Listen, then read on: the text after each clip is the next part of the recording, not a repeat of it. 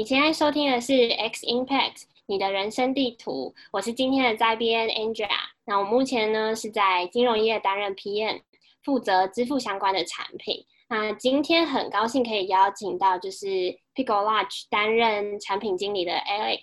来跟我们分享今天的主题：转职产品经理经验谈，激烈力在吗？好，那我先只简单的介绍一下 Alex。Alex 现在是在 Pickle Lodge 担任产品经理一职。那他的前一份工作呢是在就是好好担任。前端工程师，那目前呢，其实他也有在经营自己的个人品牌，就是饮食科学家 Alex，在 IG 上面呢，拥有就是超过两万人的追踪人数。那我们就欢迎 Alex。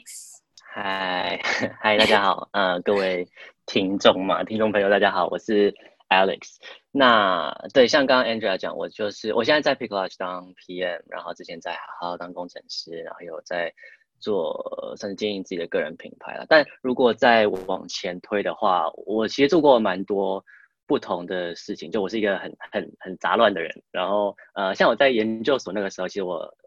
呃那时候开始对创业开始感兴趣，所以那段时间我自己有试着做一些创业，然后甚至我一度跑到北京去，那时候想要做一个呃给创业空间的一个交流跟美合平台。细节我就不讲啊，因为反正这个东西最后也没有做起来。呃，但 anyway 后来回来台湾，然后也去尝试做不同的东西。我有当过 Airbnb 的房东，然后我有做，我现在还有在经营两间。呃，我不知道大家有没有听过共生公寓这个东西，但是呃有在经营这个东西，然后后来有开线上课程。我在好好上面开线上课程，然后主要是教减肥跟呃饮食，就主要是因为自己的经验啦。我之前从我曾经也很胖很胖到。胖到免疫的那种，然后后来慢慢瘦回来，现在看起来比较像一个正常人，对，所以也因为这样，所以开始就是经营刚说的那个个人品牌饮食科学家，然后主要就是在做一些瘦身啊、饮食啊，或是健身相关的比较知识型的分享。可是现在最主要就是还是在 Pick Lodge 当 PM 这样子。嗯，我先讲到这里好了，因为呃，我怕时间不够。嗯，好好，就是我觉得 Alex 算是一个还蛮斜杠的。人，然后有很多各式各样不一样的就是背景经验。但我们今天先从现在是 Alex 在的这家公司 Pickle Lodge 讲起好了，因为我觉得在我还没有了解这家公司的时候，其实我有一个疑惑是 Pickle Lodge 是它是一个产品，还是它其实是一间公司的名字？哦，哎，其实都是哎，就是我们公司叫 Lodge，我们中文叫拼贴去。那呃，产品本身。因为我们产品也叫 Pick Lodge，那这个 Pick Lodge 就是我们公司 Pick Lodge 的主产品，就是对我们公司发展最好的一个产品。但我们公司其实同时还有其他的呃新产品啦，就是我们会其实一直有在尝试一些呃新的新的东西。我们可能从以前到现在已经做过数十个新产品，但目前为止还没有一个像是到 kicklash 这种等级的呃成功吗？就是。我们现在累积了，我记得是有两亿三四千万的下载量，但主要我觉得一个部分是因为主要的使用者是来自于欧美市场，然后日本也有一些，所以可以累积到那个层级的的的使用量。那以新产品来说，其实我们现在公司也有一个，我们算是有一个专门的部门，我们叫 Explore，那他们其实就会不断的去尝试各种新产品，然后期待让它有一天可以。发展到跟 Pick Plus 可以就是这么成功的的的程度这样子，嗯嗯嗯，理解。所以呃，就是 Pick Plus 感觉就是它算是公司的第一个产品，然后它现在其实也是一个很成熟，就像刚刚讲的下载量有到两亿多。那像是现在就是一直有在呃可能发展或者是开发一些新产品，通常在就是 pico arch 里面的话。会是呃，它的发想方式会是怎么样嗯，发想方式，我一个其实是他们其实会有两个，就是我刚刚讲 explore 那边那个部门，他们其实会有通常会有先有两个方向，一个方向会是比较呃，可可能跟公司的 strategy 有关，就他们现在会做比较多的是 video 相关的影片相关的，或者是嗯 web editor 相关，所以其实我们最近呃。前阵子有慢慢招一些前端的工程师，那这次公司有两个主要的方向，然后呃，哦，其实还有一个是可能去看现在的趋势是怎么样。所以，譬如说 COVID，所以我们可能在 COVID 爆发之后，我们其实有针对这一块也去做一些 brainstorming。但是就是去做一些可能跟趋势啊，或是甚至我们单纯觉得好玩，我们就想要尝试。哦，但新产品发想有一个，我觉得我们公司我还蛮，我觉得蛮值得讲的，就是我们有个东西叫做 Innovation Festival，就是我们简称叫 InnoFest。那这个 InnoFest 呢，其实就是公司会特别空出几天。嗯，然后我们就会把公司会把所有的 meeting 取消，然后你也完全不用做你原本在做的事情，就是你就可以大家一起聚在一起，然后去去做一些你们自己觉得好玩的 side project，所以有点像是大家应该都知道 hackathon，有点那种感觉。那对，就是这段时间我们就是尽量做做做做做，然后我们可能最后一天会有一个 demo day，那 demo day 的话就是各个 project team 就是他们会自己去就是 demo 他们的，他们可能只是一个 prototype。可是通常在这个 demo day 的时候，我们其实可以大概看到，哎，有一些有一些 idea 好像是蛮有机会进一步的去发展，然后就是让 explore 那边去进一步的去把甚至把它开发出来。就是你可能可以从一些迹象啦，譬如说，哎，这个创意本身，呃，就很很有趣，或者是，哎，这个 prototype 他们 demo 完之后，很多人跑去找他们说，哎，可以给我一个 link，然后我也想玩玩看，然后我们就会进一步的可能把它。呃，开发出来或者是丢到市场去做一些测试，这样子，这是我觉得我们公司还蛮有趣的地方。嗯嗯嗯，诶，那我蛮好奇的，就是因为你刚刚讲到说各个 project team 会去有点类似做 demo 的动作，所以公司在编制，就是这个 project team 有点类似把大家变成一个小小的，像是 scrum team 嘛，就是这个 team 里面会有 PM，会有 designer，会有哦。哦，其实没有，其实没有。Scrum Team 有点太严肃了，就是我们比较像是，就大家会各自提出来，我们会先有一个也是很就是 brainstorming 的 session 的感觉，然后大家会各自提出来说，呃，我自己想我自己想做什么，或者是可能是公司其实会给一些方向，就譬如说，好，现在因为疫情的关系嘛，连我们台湾也都是很多人会 work from home，那呃，有没有什么是东西可以结合 virtual world 这件事情？那针对这个 direction 去发想，然后所以大家都会提出一些 idea，然后假设你真的没有什么 idea，你就可以加入别人。但我们通常不会去特别限制说，你一个 team 里面你一定要有工程师，要有 designer，要有 PM，其实就是一个很 free 的东西。假设你们真的没有任何工程师，你们就直接用画的，就是画出一个一一个一画一些 markup 出来 demo，其实也可以。就是我觉得重点就还是去做一些自己觉得有趣、觉得好玩的东西，这应该是公司最一开始想做这件事情的的初衷吧。懂懂了解。哎，那我因为因为像我自己是在本土公司，然后应该是说可能产业或者是公司类型的差异，就是可能比较少会有这种 innovation festival 的活动，所以我还蛮好奇，就是因为 Pickle Lodge 算是一家比较偏美式美商的新创公司，那在 Pickle Lodge 里面，例如说有什么你觉得比较特别的制度或者是文化可以分享？我觉得。讲到这个，我对我想要先说，我真的还蛮喜欢我们公司的，不管是文化啊制度上啊，是真的很美商。就我觉得台湾有些公司他们会觉说自己是美商，可是有时候看起来你知道会是一种台式美商。可是因为我们公司有四个创办人，然后他们其实就是从小都是接受比较美式的教育、美式的文化，然后也是呃在这个文化下工作一段时间之后才出来，然后做出呃创了 Pickle 这间呃公司跟做出了这个产品，所以。整体的文化，呃，公司的特色，然后，呃，像是他们其实都都很照顾员工，然后薪资福利，我不会说非常好了，但是基本上一定不会亏待员工，所以整体来说，其实我还蛮喜欢的。我可以举几个例，譬如说，嗯，第一个就是我们没有年假这种东西，但我所谓的没有年假，是我们没有限制说你一年就是请几天假，就是基本上说真的，就是你想请你就请。只要你前提是你东西做得完啦，那基本上我们不会特别去限制，就是年假上限这件事情。然后这我觉得蛮有趣的。然后第二个是，呃，除了刚刚讲的那个 Innovation Festival，呃，我们有另外一个东西叫做 Flexible Week，我们简称 Flex Week。那这个 Flex Week 就是我们老板会不定期的安排一些，就是他会一整个礼拜一样，他会把所有的 meeting 取消掉，然后跟你说这个礼拜你想做什么都可以。就是你你你想，就你可以完全不用做你原本在做的事情。工程师可以完全不用写 code，也不一定完全不用写 code，但至少不用写你原本被耳上要做的事情。所以你也可以去做一些 side project，你也可以，呃，如果你真的觉得自己很久没有请假，你想好好放一个礼拜的假，其实也可以，就是很很很 flexible 的一个一个礼拜。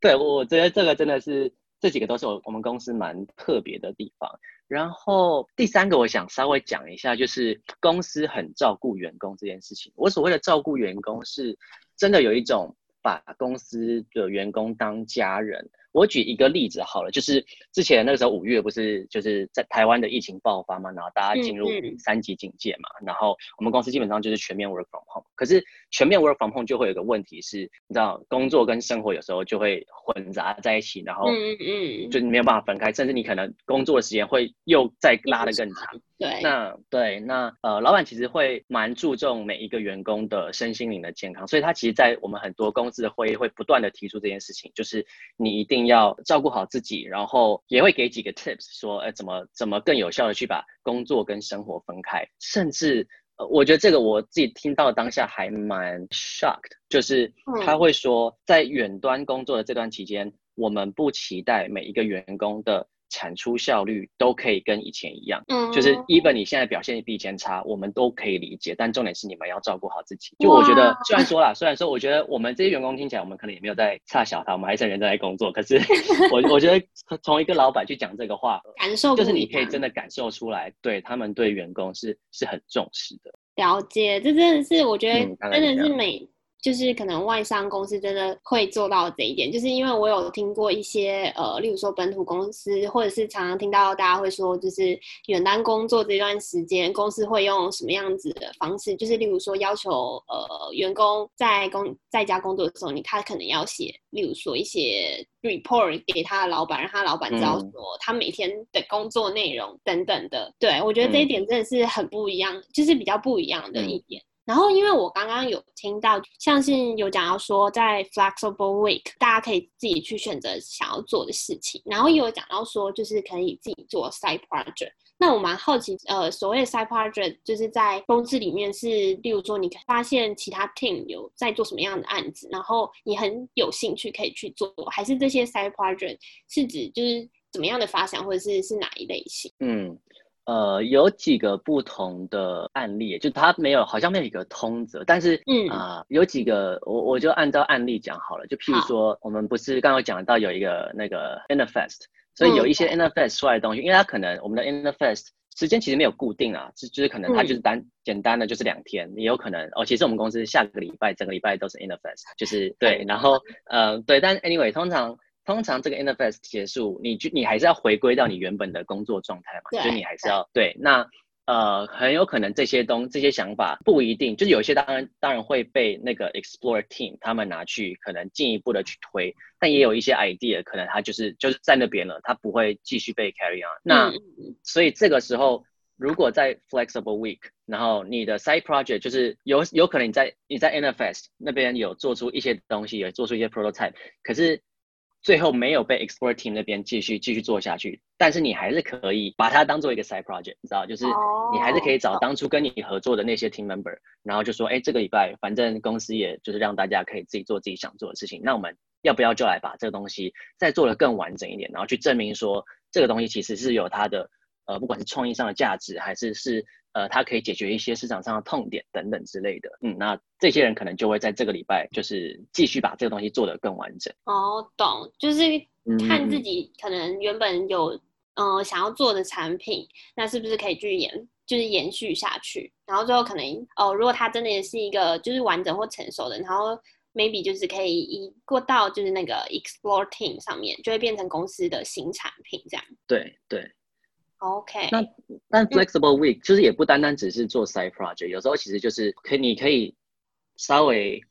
慢下来，然后整理一些 对放放松当然是一个，就是你要完全请假，我们也 OK。那呃，另外一个是你可以稍微花点时间去整理好，譬如说以我来说好了，就是我会管理，因为我在我们公司是角色是 Android 的 PO，呃，其实我就会需要负责管理 Android 这边的 backlog，所以通常在呃在就是你知道正常的工作状状态下，我们这个 backlog 可能就一直在加东西，就可能会有新的 bug report，然后可能会有新的 feature 想做，所以那个 backlog 通常到就是会越长越长，然后会越来越乱。我通常在这个时候，我就会稍微花点时间整理一下，就是看不管是把把把他们的嗯那个优先顺序排得更明确一点，或者是有一些我觉得其实这个东西我们可能跟就是永远都不会解的，我们可能就是先把它放到 ice box，就是。让它不会一直无限制的长大，因为你知道有些东西你不整理，它到最后就会变成一个无法整理的状态。所以我自己会利用这个时间去做一些这种比较呃，平常没办法就是整理层面。对对对对对，因为你平常真的太忙，你没有时间做这件事情。OK，了解。嗯，诶，因为刚好就讲到 Alex 你本身的工作。然后我想要问问看，就是因为刚刚有讲到，呃，你前份工作其实是呃工程师，然后你大学就是研究所的时候，好像也是比较偏就是理工科背景。那我还蛮好奇，就是说，就是这为什么你会想要就是转换跑道变成就是 PM？那你在这个转换的过程中有做什么样子的准备？OK，这边呃有两个问题嘛，就是一个是为什么转换跑道，另外一个是比较是执行面，我就是这么最后成功的转换跑道。对对。那先针对为什么转换跑道这件事情来讲，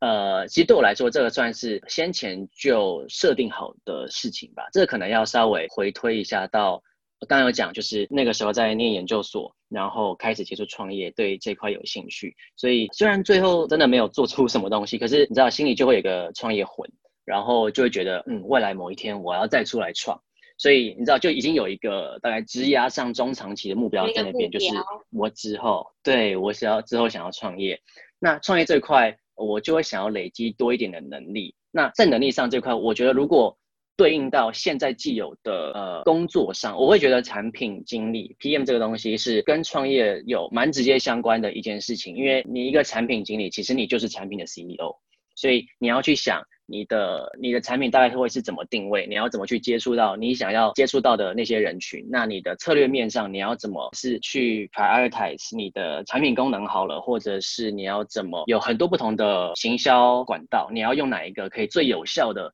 去接触到你的使用者？我觉得这些都是呃对一个如果我之后真的想要创业是蛮需要的技能。所以算是因为这样呃我就把你知道就往回推，那我的往回推的第一步就会是成为一个。出色的产品经理，好，那再来就是变成说，问题就会是，那怎么样可以成为一名出色的产品经理？我觉得 PM 这个东西，它的职能上，其实它会接触到的技能，其实说真的，我觉得蛮杂的。当一件事情杂了之后，我觉得你要，你就必须做出差异化。我觉得你要了解自己的优势在哪。所以我那时候其实有先回头审视一下，想我如果成为一名 PM，我的优势会是什么？那其实我我这个人还。应该说，以我过去的经历，其实还蛮明确的。因为我之前就是台大职工毕业出来嘛，所以一定我的优势一定是技术这一块。可是我又觉得，如果只是单纯的，就是你知道念书，然后这个科系毕业出来，那个优势好像就还没有到那么的明确跟坚固。所以我那时候的规划就是，好，那我先进入职场当工程师。我我给自己设定大概就是一年到一年半啦。那有一些。实物上的开发经验，把我的优势对，然后把我的优势再更加的强化。有了这块之后，其实说真的，我觉得是有帮助的。就是当我成为 PM 之后，不管是我去看一个 feature，它可能开发中可能会有哪些风险，或者是在工程师在开发过程中，他们可能心里在想什么，或者是怎么去跟工程师去沟通啊、协作，我觉得这些都蛮有帮助的。所以，如果回到问题啦，就是为什么转换跑道这件事情，就算是大概有一个就是中长期的目标，然后慢慢回推、回推、回推，所以就会变成先工程师做一段时间，然后转成 PM，PM 做一段时间，我觉得可能我不知道时机差不多了，我就会再出来创业，大概是这样子。嗯嗯嗯。哎，那刚刚就是有问到，那再从工程师转换到 PM 这一段啊，就是除了刚刚讲的，因为有工程师的背景。或许是对，就是当 PM 有帮助。那你当时在转换的时候，除了这件就是这一点以外，有特别去做什么样子的准备吗？嗯，OK，对，这就是比较执行面的。其实这边我想要讲，我觉得有一个事情蛮重要的，就是好，假设今天你想要转换跑道，你想要成为一个 PM，你不能应该说你可以啦，但是。你你去讲，你可以跟一间公司讲，在应征的时候，你可以讲说，我有多想多想多想成为一个 PM，我有多有热情。可是其实你怎么讲？因为你知道大家都会讲，可是我觉得最重要的还是你到底做了什么，你用了什么行动去证明你真心想成为一个 PM，或是你有成为 PM 一个出色 PM 的潜力。所以呃，实际的行动跟经历其实真的蛮重要的。那呃，我以我那个时候的例子，我举两个好了，就是第一个是我其实那个时候在好好啊。呃，我当工程师的时候，因为算是我已经有一个 vision，就是我之后想要成为 PM，所以我那个时候其实就有跟公司提出来说，我希望可以有机会去 own 一个自己的 project，所以变成说，好像那个时候二零一八年，那时候我们我就提出来跟公司说，我觉得我们公司的首页需要做一个改版，就我我就有算是有提出一个 proposal，然后就是从可能几个不同的角度，比如说产品的心理学啊，或者是怎么让他们使用者在一进来就可以大概知道我们这个产品是什么，然后呃怎么让他们更愿意，你知道按下购买键这种东西，应用进。对，那时候 somehow，，对对对对对，然后嗯呃那个公公司其实哦好好，我觉得也是蛮棒的一间公司啊，所以他们也可以理解我的职涯规划这件事情，所以他们确实最后就有让我去 own 这个 project，所以当然我的本分，因为我的本分是工程师，所以我还是有亲自下去写一些前端的 code，但是。我同时也算是因为这样有累积了一些算是呃专案管理的经验，所以我我觉得这是一个就假设我可能在之后在转 PM 的时候，我在面试可能被问到有没有什么任何专案管理的经验，这个就是一个我可以很明确拿出来讲的东西。然后可能不管被问到，譬如说专案管理呃中间遇到的困难啊，我怎么解决的啊，或者是我的时程管理啊等等，就是这些东西我就有办法给出一个很明确、很具体的回答。嗯，这是那个时候我第一个我会拿出来讲的。第二个是我刚刚不是有讲到个人品牌的建立这件事情，然后其实我从好好转到 Pick Lodge 当 PM，呃，我中间算是有一点一段时间是算是一个 gap year 的感觉，就是我中间那段时间其实我大概做做自己想想做的事情，所以包括开线上课程，然后经营这个个人品牌，因为我会觉得啦，就是做这个个人品牌其实就是管理好我自己这个人这个产品。嗯所以三号他其实也是在同样的概念下去把一件事情做好，就是也是一个就是类似 PM 的工作，在经营这样子一个品牌。对对对，所以算是刚刚讲了这两个吧，就是再好好去 own 一个 project，然后去经营自己的个人品牌，把自己当做一个产品管理。嗯，然后。就是用用类似这几个实物的经验跟就是具体做过的事情去算是说服嘛，就是至少在应应征的时候，可以比较让对方知道说你是真的会去做一些事情，而不是你知道只是讲。是说，我觉得因为讲会讲的人太多了。对，懂。好，哎，那。我也想问一下，像是呃，我觉得很多人啊，蛮多人有一个迷思，就是说，呃，当 PM 啊，如果说有就是像是就是理工背景啊，会写 code 等等的，但是对你就是不知道说对你而言，你的想法是说这真的是一个必要，或者是你觉得 PM 的其他技能或许有其他是也是很重要，不一定一定要有这样子的理工背景。嗯，懂，呃。这个问题其实真的蛮多人会问的，呃，我我先以怎么讲，先以结果论来说哈，就我们公司现在有六个 PM，其实说真的，以资工系毕业的来说，就我一个，那还有另外一个资管系啊，所以商号它也是有呃，算是有一些技术的背景，可是其他的 PM 完全都不是，就是我们有呃外文的，有好像是统计相关的背景，然后有有一个好像是地理的，就是反正呢，嗯。各式各样，就是大家的背景其实都不一样。对，那因为我觉得我前面有稍微讲，就是 PM 它其实是一个蛮杂的，就是它可以牵扯到的技能真的非常多。就譬如说，呃，数据分析啊，然后呃，时间管理其实也蛮重要的。然后，比如说你的沟通能力，这个沟通能力肯定又包含呃，你怎么你的利害关心人的的的管理，你的向上管理。然后，呃，就譬如说，在我们公司，我们的项目管理非常重要，因为我们会直接对到 CEO，我们很多的讨论其实就是 CEO 会直接来问你说，你为什么做这个决定？就是，呃，这个沟通就非常重要。那其他像是一些可能，哦，你的创意发想能力，或者是呃，OK，就是你的技术能力。所以这么多的能力，其实你不可能每一个都做得很好。我必须要非常诚实的说，嗯，呃，但是我觉得大家可以把它想象成。我不知道大家以前会不会玩那种游戏，就是你一个电玩，然后它的可能角色你有非常多，你可能会有力量，可能会有敏捷，可能会有智慧，然后你要去点那个技能树。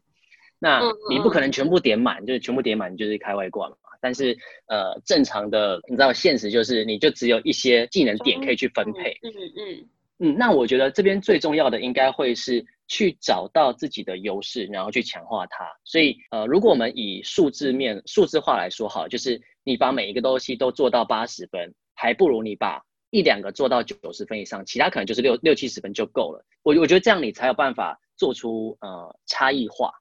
对，不然如果大家全部都是八十分，那那大家都一样啊，那你没有特色。所以我觉得一个出色的 PM，他可以在譬如说数据分析这边超强，可是技术这边不熟，或者是他技术这边很熟悉，可是他可能呃，即便他的沟通能力稍微比较弱一点，可是他就是可以 handle 很好，就是任何技术相关的专案，那它也会有它的特色。所以我觉得要去找到自己的定位，找到自己的优势，这个对于一个 PM，我我我会觉得还蛮重要的。嗯嗯嗯，就确实，因为我自己其实也是 PM，然后做的事情就是要做的呃工作的内容跟要有的技能真的是非常多，那就变成说，我觉得这一点会是看说你在的产业，在就是需要的技能，就是在这么多的技能里面，你最需要的会是哪几个？例如说，有的有的有的 PM 其实。有的 PM 虽然说是呃 product manager，可是他其实有一半的工作可能是 project manager。那如果是这样的状况下，其实我觉得像是 project manager，他可能就是很重时间管理，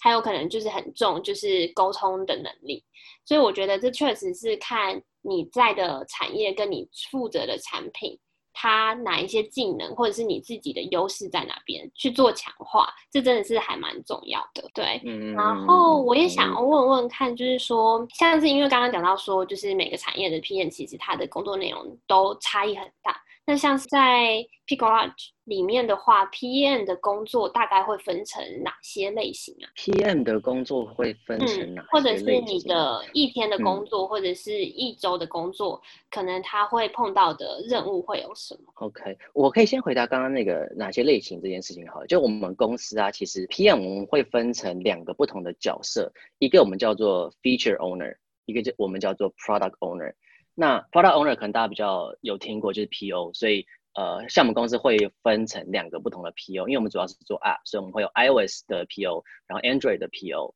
那另外一块就会比较是 feature owner，那 feature owner 它主要会是带 project，所以我们可能今天要做做一个新的功能，那这个 feature owner 它可能就会。跟他可能就会 pair 一个工程师，一个设计师，然后去慢慢把把这个这个新的功能开发出来。可能在开发之前，也要去你知道，就是去去定义问题啊，然后去发想一些不同的可能的 UI 啊、flow 啊，然后最后才真的 deliver 出来。所以，我们大概如果很简单的讲的话，会有这两个的区别。嗯嗯。那如果以你知道 PM 的一天的，其实有点难讲，一天大概长什么样子？就是我先从一周开始讲好了。好好。一周就其实呃，PM 必须说呃，我们就真的会有很多的 meeting，就是不管是跟 project member 的 meeting 啊，还是跟 PM 自己的 meeting，还是是跟一些其他部门的 manager 的的 meeting，然后去讨论一些可能比较策略面的东西。就是会议真的蛮多的，所以这个延伸就是刚刚讲时间管理很重要，不然。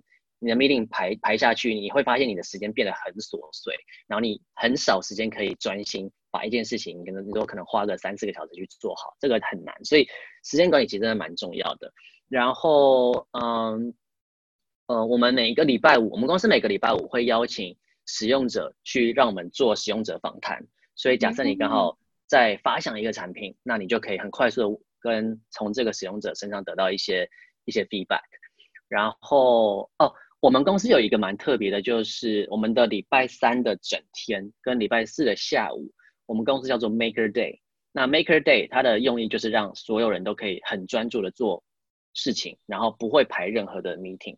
应该说尽量不排了，有时候还是难免你真的找不到其他时间，你会排在那个时候。但是尽可能大家会让这几个时段可以大家专心做。所以你可能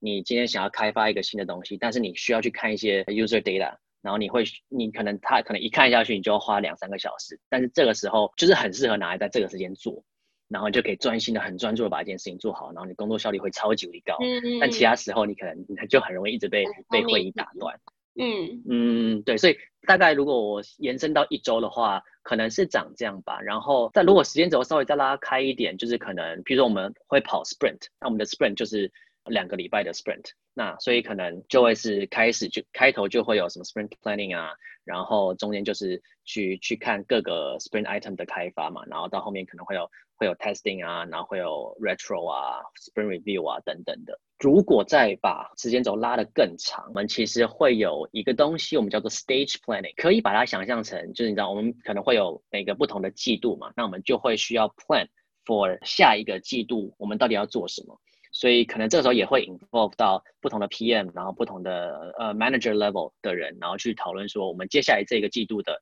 产品策略大概是怎么样，然后我们会去定定一些 OKR，然后所以也会同时去定一些相关的 metrics，让我们之后可以回头来。检验我们是不是都有达到我们的呃产品的目标，嗯，所以嗯，大概可以分就是一百周，或者是把一个 spring，或者是把一季，那可能一周就会是分呃，例如说有 meeting，或者是有一些呃，像是刚刚讲的 maker day，是可以让大家可以专注的。然后一个 spring 可能就会是呃去看说产品开发的一些进度状况等等的。那一季听来就是会是比较算是去第一个就是去定目标，或者是来回顾说我们之前定的目标是不是有达成。听起来就是 PM 的时间上的划分会是这三种。对，差不多是这样。OK，好，那今天因为时间的关系，我就是快速的总结一下今天 Alex 跟我们分享的内容。那我觉得第一个重要就是说，如果说听众有在呃考虑要转职。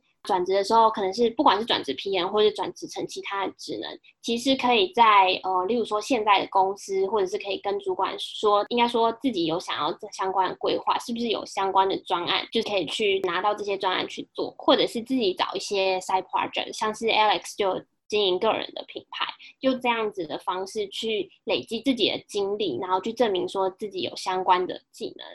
第二个部分，我觉得。比较重要的应该就会是，就是如果说作为一个产品经理，他其实需要的技能还蛮多的，不管是时间管理或数据分析啊，或者是沟通协调的能力，其实很多项。那比较重要的应该会是说，把自己优势擅长的部分，或者是自己在做哪一类型的产品经理比较特别需要的技能，就是把这个这几个技能的技能数点满，这样子的话是，嗯，对自己的帮助会更大。然后第三个，我觉得应该分享这个现在 Alex 的公司就是 Pickle Arch 的部分。我觉得，嗯，新创公司或者是刚刚 Alex 有讲到他前一份工作，都可以有一些，我觉得是比较弹性，就是可以去做，呃，自己提出说他想要做什么样的 side project，然后在公司文化上面可能会有一些 innovation festival 或是一些比较。弹性的制度，这样子的话可以帮助到，就是例如说 PM 在发想一些新产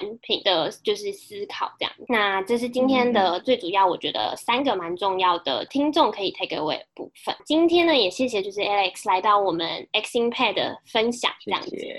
谢谢谢谢。然后我再补充一个，还有一个很重要的，没问题，可以吗？可以吗？大家可以到我们公司的直学网站，然后就去看一下，我们其实还包括。不管是 Pick Lush 的这边的，还是 Explore 那边的，我们都有在招 PM。然后，呃，如果假设啊，你今天不是想当 PM，当想当呃工程师啊，或者其他的，就是我们直接就是你看很多，你就是自己看，可以可以可以 apply 一下。好好，没问题。听完今天的分享，我自己都想要 apply 了，都想说，哎，可以 re 那个 refer 一下吗？好 好好，没问题。反正谢谢，就是 Alex 今天给我们的分享。那 X Impact 呢，就是在每双周三的时候，就是晚上十点会更新节目。各大的平台呢都会有我们的频道，就是欢迎大家可以订阅、追踪，然后分享给就是身边的朋友们。那也欢迎大家就是可以到 Facebook 上面帮就 Exchange 粉丝专业按赞。那我们今天的分享就到这边，拜拜。